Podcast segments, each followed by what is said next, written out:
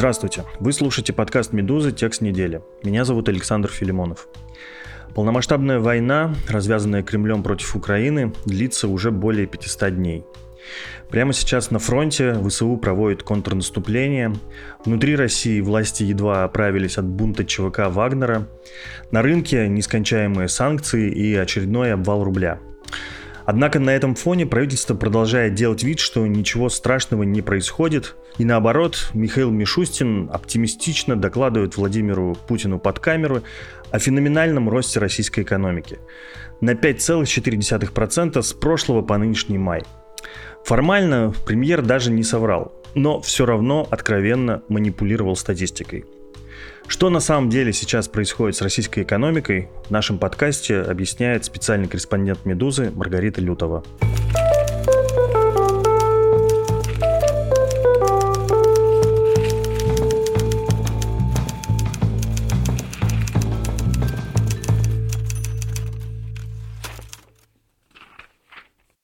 Привет, Рита.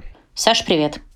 Ты знаешь, когда заходит речь на экономические темы, я обычно всегда переключаюсь в режим обывателя, поскольку мало чего смыслю на этот счет, и задаю глупые вопросы. Но прежде чем мы обратимся к конкретным цифрам, ты все популярно разложишь, я не могу не поделиться главной обывательской эмоцией от произошедшего. Да? У нас 16 месяцев идет война, помимо всех ужасов на фронте, это санкции, импортозамещение, инфляция, обвал рубля, промышленность, переведенная на военные рельсы, вот это все. Настроение у граждан, мягко говоря, не самое радужное. И вдруг вот нам по телевизору радостно рапортуют об успехах экономики. Первая естественная реакция, кажется, меня снова обманывают. Скажи, пожалуйста, господин Мишустин все-таки врет или российская экономика действительно растет и восстанавливается? Это можно сначала просто коротко как бы, да, ответить на этот вопрос, а потом уже, что называется, пойдем по фактам. Смотри, формально, строго по цифрам, он не врет. Она, правда, растет. Я бы не использовала слово «восстанавливается», потому что это бы означало, что она приближается к своему докризисному, в словах Мишустина, довоенному в наших выражениях состоянию. Это не так совсем. Но формально, да, она растет. По сути, мало чего хорошего в этом есть, и это ничего хорошего не означает о перспективах людей, которые в этой экономике живут. Интересно. Давай тогда подробнее разберемся, как вообще понять, что реально происходит, реальные темпы роста. Вот растет она или нет. Мишустин оперирует, по сути, как бы главным макроэкономическим показателем ростом валового внутреннего продукта и называет совершенно феноменальную цифру в 5,4% такими темпами, как у тебя написано в твоей статье объяснительной, российская экономика росла только в тучные нулевые годы последний раз. Как правильно все-таки сравнивать показатели ВВП, чтобы понимать реальную ситуацию? Давай разложим здесь ответ на две части. Потом поговорим о том, чем и как оперирует Мишустин. От этого хочется закрыть глаза руками от испанского стыда. Так нельзя делать, как делает он. Об этом обязательно подробнее скажу. Но сначала очень важная мысль. Я ее не успела отразить в статье. Позже ее обсуждала с одним очень квалифицированным экономистом, аналитиком. И попытаюсь сейчас ее как можно точнее передать. Мысль заключается вот в чем. Смотреть сейчас на темпы экономического роста в России – к сожалению, бесполезно. Неважно, это Мишустин или мы с тобой. Потому что экономический рост сейчас вызван одним главным фактором. Тем, что государственный бюджет имеет возможность тратить огромные средства на все, что связано с ведением войны. Это не только там, производство снарядов, танков, снабжение армии, это еще и разные строительные работы на аннексированных территориях, на оккупированных территориях, это все, что в широком смысле связано с войной. Это хорошо видно в статистике промышленного производства. Так вот, покуда государство тратит много денег, это дает экономике то, что называется на сленге и на правильном языке экономистов импульс, и она растет. Если у государства не будет возможности этого делать, она расти не будет. Все остальное, как быстро она растет сейчас, можно за этим смотреть, можно пытаться это анализировать. Но это всего лишь отражение того, что Россия по-прежнему получает, пусть намного меньше, чем в прошлом году, деньги от продажи своих энергоресурсов за рубеж и тратит их на все, что связано с военными действиями. Это очень важно. То есть все радужные речи о росте ВВП, казалось бы, главного такого интегрального экономического показателя, тут сколько их можем сказать, что к нему много претензий было и в мирные времена, и в развитых странах, потому что не всегда рост ВВП отражает рост благосостояния людей. Часто на росте ВВП наживаются далеко не все люди в стране, а иногда очень небольшая их группа, связанная с властью, торговлей нефтью и так далее. Так вот, сейчас рост ВВП России, к сожалению, не говорит о ее экономическом здоровье ничего информативного. Теперь, уже зная вот эту главную базовую мысль про текущее состояние российской экономики, мы можем просто раскритиковать то, как ведет себя Мишустин, потому что, конечно, пусть он в папочках Путину приносит все что угодно, это тогда их будет между собойчик. Но когда это становится публичным, когда это людям рассказывают в новостях, этот государственный чиновник, я сейчас скажу наивные вещи, наверное, но он все-таки слуга народа, да, он живет на налоги, вообще-то государственные, и он бы обязан гражданам своим доставлять качественную информацию, тем более, что она есть. Это не то, что вот несчастный Росстат и Минэкономразвития врут Мишустину, он врет Путину и так по цепочке. Это не так. Так вот, что сделал Мишустин? Мишустин взял самую красивую цифру, которую можно было найти во всей государственной статистике. Искать нужно было долго, и ему на самом деле повезло, что эта рабочая встреча прошла именно сейчас. Ну, на самом деле, я думаю, не повезло. Как говорится, там тоже не дураки сидят, устроили тогда, когда была красивая цифра. Так вот, Мишустин взял не данные Росстата, которые берут все независимые аналитики, международные организации, которые анализируют происходящее в экономике. Он взял данные Минэкономразвития. Минэкономразвития, структура подчиненная, должна все делать правильно. Минэкономразвитие очень давно считают у нас ВВП каждый месяц. Так не делает практически никто в мире. Потому что ВВП — это очень волатильный показатель, каждый месяц отличается от предыдущего, и плюс за месяц невозможно собрать всю информацию, чтобы получить точные сведения о том, сколько было не просто произведено, да, это дело не хитрое. А произведенное, оно частично идет на производство чего-нибудь еще. Вот чтобы не считать это дважды, нужно время. Поэтому всегда статистические службы всего мира сообщают данные о росте ВВП с некоторой задержкой. Но Минэкономразвитие у нас быстрое, резкое. Оно каждый месяц отчитывается о ВВП. И вот в мае вышла очень удобная штука. Май 2023 года имел больше рабочих дней из-за особенностей календаря, там разных майских праздников, чем май 2022. Кроме того, в мае 2022 экономика все еще была в таком первом шоке длительном от того, что началась полномасштабная война, от того, что санкции вводились и вводились, иностранные компании убегали массово.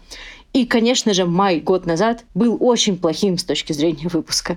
Поэтому май в этом году, в сравнении с прошлым, а так устроена статистика, оказался намного лучше. Именно отсюда взялись эти 5,4%. Это просто мы сравнили, как шли дела только в мае этого года с только маем прошлого. Получилась очень красивая цифра, которая не значит ничего вообще она не дает нам права говорить, что ой, как хорошо и уверенно восстанавливается российская экономика.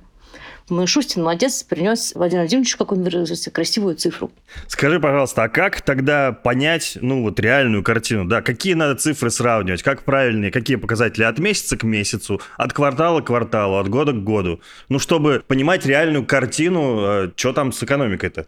Ну, от месяца к месяцу вообще лучше не сравнивать. Мы уже сказали, месяц каждый от соседнего даже месяца очень сильно отличается. Обычно сравнивают квартал с кварталом. Квартал с предыдущим кварталом и квартал с таким же кварталом годом ранее тоже учитывая, что год ранее важно здесь иметь в виду, насколько он был плохим или хорошим. Это то, что называется низкой базой, это если год назад все было плохо, или высокой базой, если год назад все было слишком хорошо. И эти данные есть, они вышли сравнительно недавно, их Росстат уточняет, он их считает довольно большим количеством способов, как и все статистические службы мира. Это можно проверить. То есть здесь у большинства независимых аналитиков нет серьезных вопросов к этим данным. Вот эти данные показывают следующее, что в сравнении с предыдущим кварталом с поправкой на все возможные календарные и сезонные искажения пример сезонного искажения, например, в январе всегда очень сильно снижается у нас выпуск, потому что там очень много праздничных дней. И даже когда они заканчиваются, люди не сразу вкатываются в рабочий ритм. Думаю, все это хорошо знают на собственном опыте, поэтому там всегда производство меньше. Так вот, когда мы сравниваем квартал с кварталом сейчас, мы видим, что да, российская экономика еще с середины прошлого года квартал к кварталу по чуть-чуть растет. Примерно на 0,6%. Там есть разные оценки, 0,5-0,7 это очень немного. И это позволяет ей понемножечку приближаться к своему размеру до того, как она резко обвалилась в первом полугодии 2022 года, точнее в втором квартале, когда, собственно, почувствовала на себе полномасштабный шок полномасштабной войны.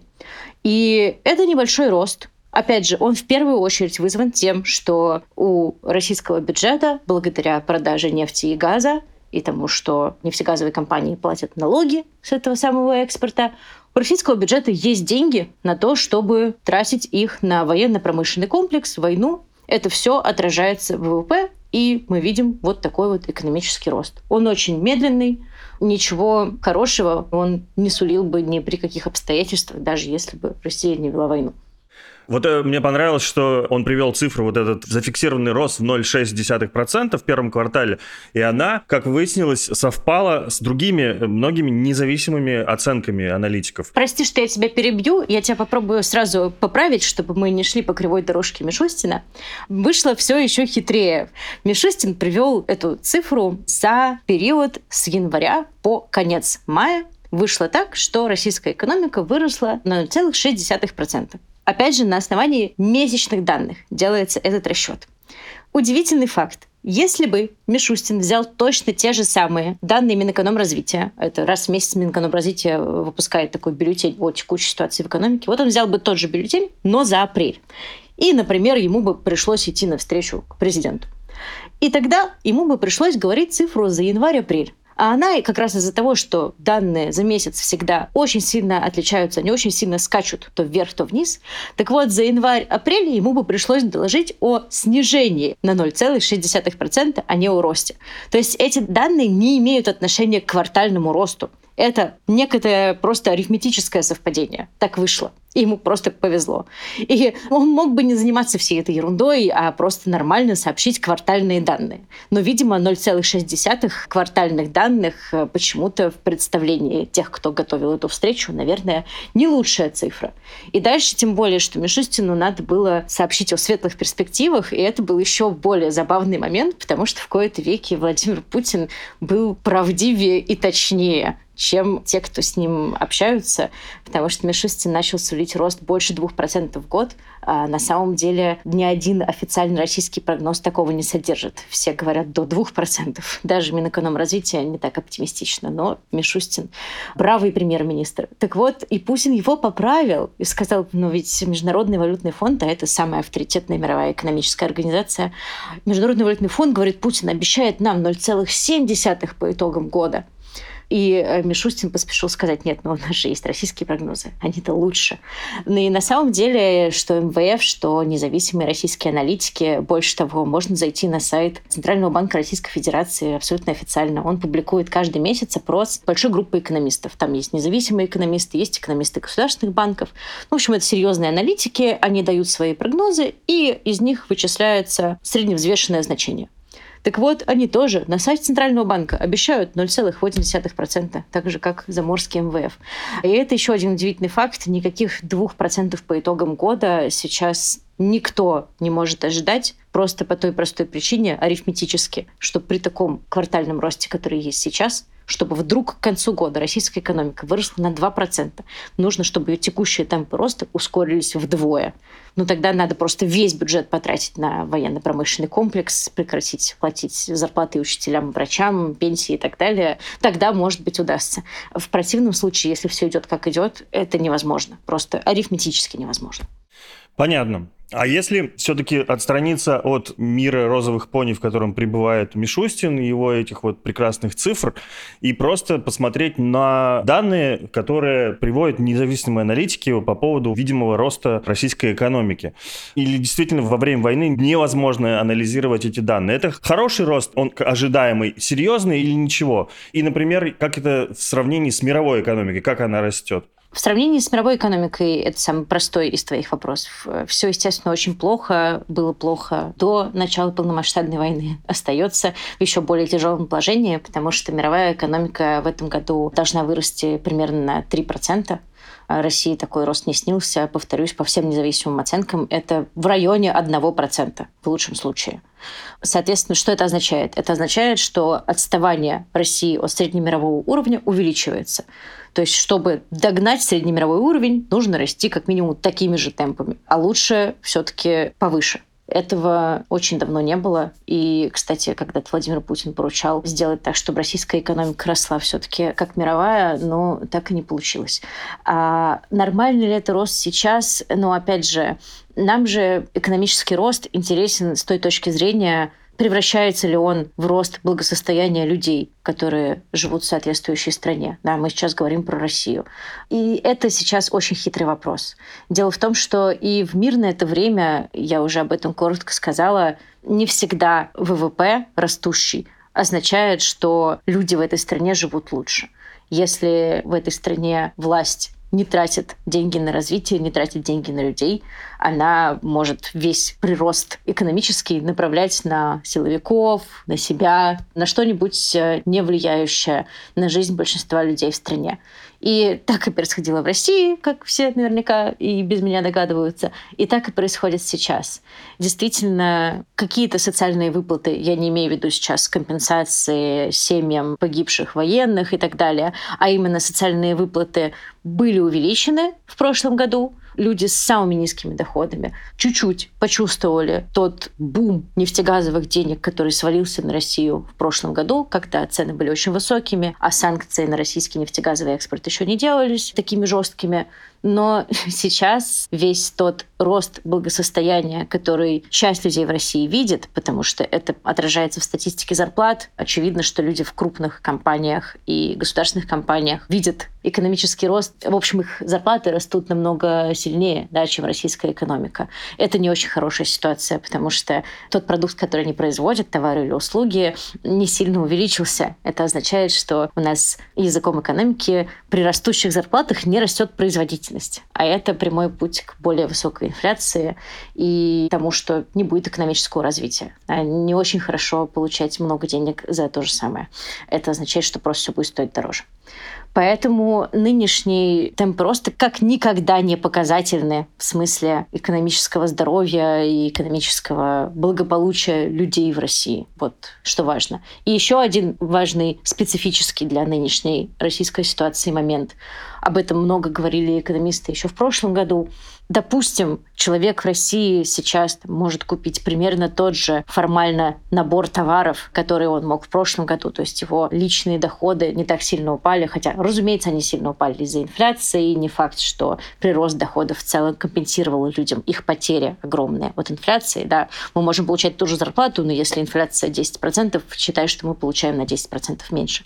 Так вот, формально это может быть тот же набор продуктов, но мы знаем, как сильно изменилось потребительское потребительское разнообразие, говоря занудным языком, а проще в Макдональдсе нет, есть вкусная точка. Да, нет огромного количества товаров, нет огромного количества, например, иномарок, которые всегда были в изобилии доступны в России, а теперь вот э, китайский автопром или по серым схемам в три дорого кое-как завезенные через соседние страны машины.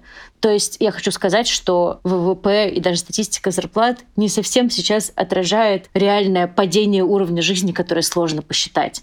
Сложно посчитать, как пострадал уровень жизни от того, что иностранные лекарства стали менее доступны. Мы это со временем сможем, к сожалению, наверное, увидеть в статистике заболеваемости и смертности, но в моменте в экономической статистике мы этого не видим, а мы знаем, что это происходит.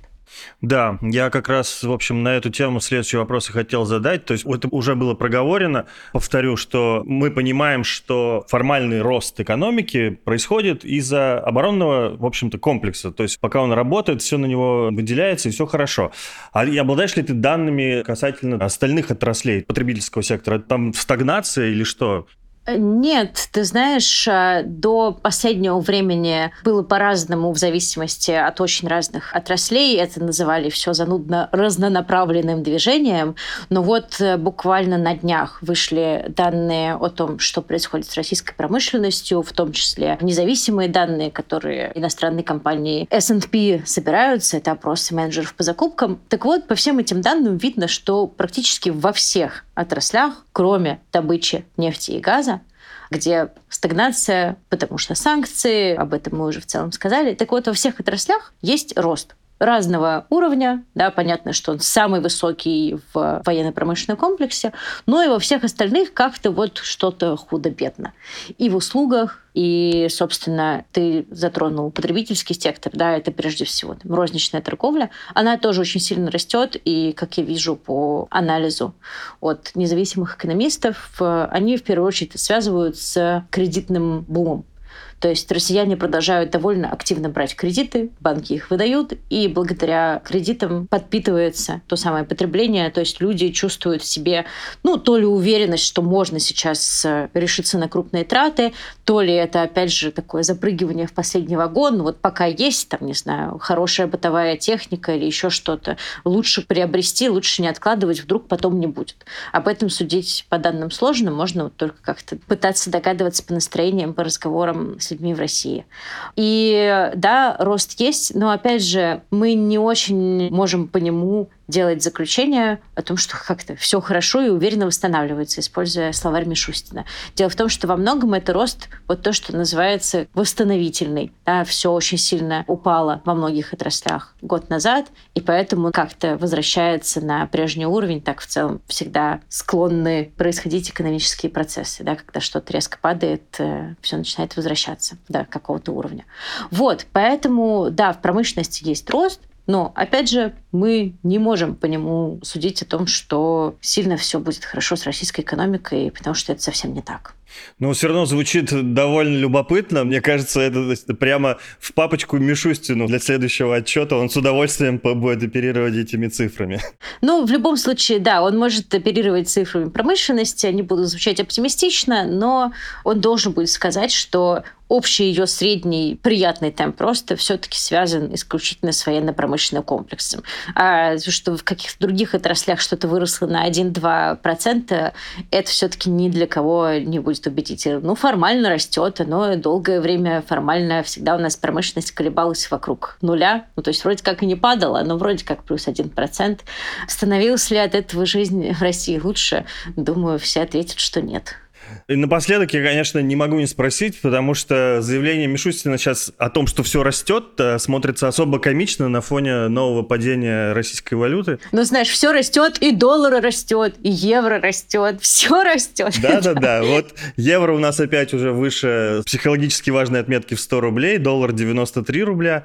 А можно ли понять, что прямо сейчас происходит с рублем. Я, опять же, обывательский, да, можно попытаться сделать вывод, что, например, возможно, ситуацию подогрела, разумеется, мятеж Пригожина, да, потому что, когда происходит такая какая-то угроза турбулентности в стране, народ начинает по старинке суетиться, снимать деньги, переводить их в более какие-то стабильные иностранные валюты, и, в общем, как-то рынок начинает нагреваться, э, суетиться и все такое. Но, может быть, есть для этого какие-то другие, более объективные, фундаментальные причины экономические?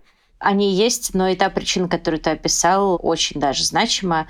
Хочу всех на всякий случай лишний раз адресовать в замечательный текст о том, что происходило на этой неделе с долларом и евро в нашей рубрике «Разбор». Спасибо коллегам, это очень полезный материал. Это объемный материал, из него можно много полезного узнать. Я постараюсь сейчас максимально коротко и понятно объяснить, что происходит, но опять попрошу две части. Есть одна часть, что происходит – ну вот я помню, что в прошлый раз мы с тобой в этом подкасте разговаривали о российской экономике в октябре прошлого года. И я, как Мишустин, подготовилась к нашей встрече, посмотрела цифры. Так вот, тогда доллар стоил в районе 60 рублей в октябре прошлого года. Больше того, в первые дни там и вовсе было 52, 53, там, потом 54, а сейчас 90. Да, уже не первый день в районе 90 держится. Вот объяснить, почему так, на самом деле совсем не сложно. Дело прежде всего в том, что в России экспорт уже совсем не такой высокий, как был год назад, а импорт вырос. Вот есть данные, их приводила Эльвира Набиулина, ей в этом смысле верить можно, она пока еще не ведет себя как Мишустина, сообщает объективную оценку, пусть и используя очень завуалированные выражения, часто эвфемизмы. Так вот, она не так давно говорила, что с января по май этого года экспорт упал на 40%, да, потому что российская нефть стоит дешевле продавать ее сложнее и так далее, а импорт вырос на 15%, потому что промышленность в России что-то завозит, какие-то комплектующие, да, вот что-то пытается производить, у людей появились деньги и появились серые схемы ввоза импортной продукции. Так вот, когда экспорт упал, а импорт вырос, это означает, что приток валюты стал меньше, а ее отток, да, потому что импортеры покупают за валюту свои товары, а ее отток стал больше. И не так давно смотрела я очень хорошее интервью Олега из Хоки на YouTube-канале Forbes. Олег из Хоки замечательный российский экономист, э, большая, реально мировая звезда экономики, без преувеличения. Он в прошлом году получил награду вторую по престижности в экономическом мире после Нобелевской премии. Это безумно круто. Так вот, он как раз исследует движение курсов валют, и он объяснял, что сейчас все происходящее с рублем объясняется двумя вещами. Торговый баланс — это то, о чем мы только что говорили, это соотношение экспорта и импорта, и отток капитала. Отток капитала – это когда инвесторы, те немногие оставшиеся, а это уже российские инвесторы или иностранные компании, которые остаются в России, часто потому что просто не могут уйти, а не потому что не хотят, они, например, избавляются от своих активов, в том числе в виде, как ты уже говорил в вопросе, мятеж Пригожина или другие неприятные события. Вот если с торговым балансом все более-менее понятно, то отток сейчас финансовый – это те финансовые операции, которые мы не совсем можем четко отследить. Да, мы можем иногда знать, что вот сейчас происходит сделка, определенная иностранная компания продает российскому юрлицу свой российский бизнес, соответственно, российский бизнес должен будет на российском валютном рынке купить соответствующее количество долларов или евро, да, и это повлияет на курс, потому что долларов и евро в этот момент станет на рынке меньше. Но мы не всегда можем это отследить. И именно поэтому ответить на вопрос вопрос, что конкретно происходило на прошедшей неделе, что были такие сильные скачки, ведь огромное количество факторов, да, в первую очередь это импорт-экспорт и отток капитала, они действовали уже давно, они так и действуют. Вот что конкретно случилось на прошлой неделе, я не нашла ни у кого, ни у каких светлых голов в финансово-экономическом мире четкого ответа. Вот э, есть очень хороший аналитик э, Дмитрий Полевой, он честно написал, это вопрос на миллион. Да, но мы можем точно сказать, почему все так интересуются всегда курсом. Всем интересно, что будет завтра, послезавтра. Да, мы не знаем, что будет завтра. Там, если сегодня доллар стоил 91, никто не скажет точно, будет ли он завтра стоить 92 или 90. Но мы понимаем, что, скорее всего, будет в районе 90, если не случится какого-то совсем глобального катаклизма. Будем надеяться, что этого не случится. Так вот, мы можем в целом утверждать, что, конечно, российский рубль будет слабеть потому что никаких предпосылок к тому, что экспорт как-то наладится, не видно. Импорт вряд ли так уж сильно снизится, как он шоково снизился в 2022 году. Скорее всего, он будет либо расти, либо держаться на каком-то одном и том же уровне. Опять сошлюсь здесь на Олега Ицхоки. Его экономическая модель говорит, что к концу этого года доллар будет стоить в районе 90 рублей. Но это экономическая модель, она исходит из некоторых предпосылок. Это не жесткий прогноз, ни в коем случае не считайте это инвестиционной рекомендацией и так далее. Но главное понимать, что радикального улучшения курса рубля не будет потому что никаких глубинных причин ни в макроэкономике, ни в том, что вообще творится с Россией, а это всегда влияет на курс, не существует к тому, чтобы рубль укреплялся, к сожалению. Поэтому с обывательской точки зрения, да, наверное, понятно, что нельзя полностью полагаться только на рубль. Спасибо за внимание. Это был подкаст «Текст недели». Напомню, несмотря на то, что «Медуза» объявлена властями России нежелательной организацией, вы можете свободно и безопасно продолжать читать наши издания, слушать подкасты, подписываться на соцсети и рассылки и скачивать приложения, которые умеют обходить блокировки Роскомнадзора. Расскажите о нас своим иностранным друзьям и знакомым. Пожертвование редакции можно оформить по адресу support.meduza.io. Спасибо и до новых встреч. Thank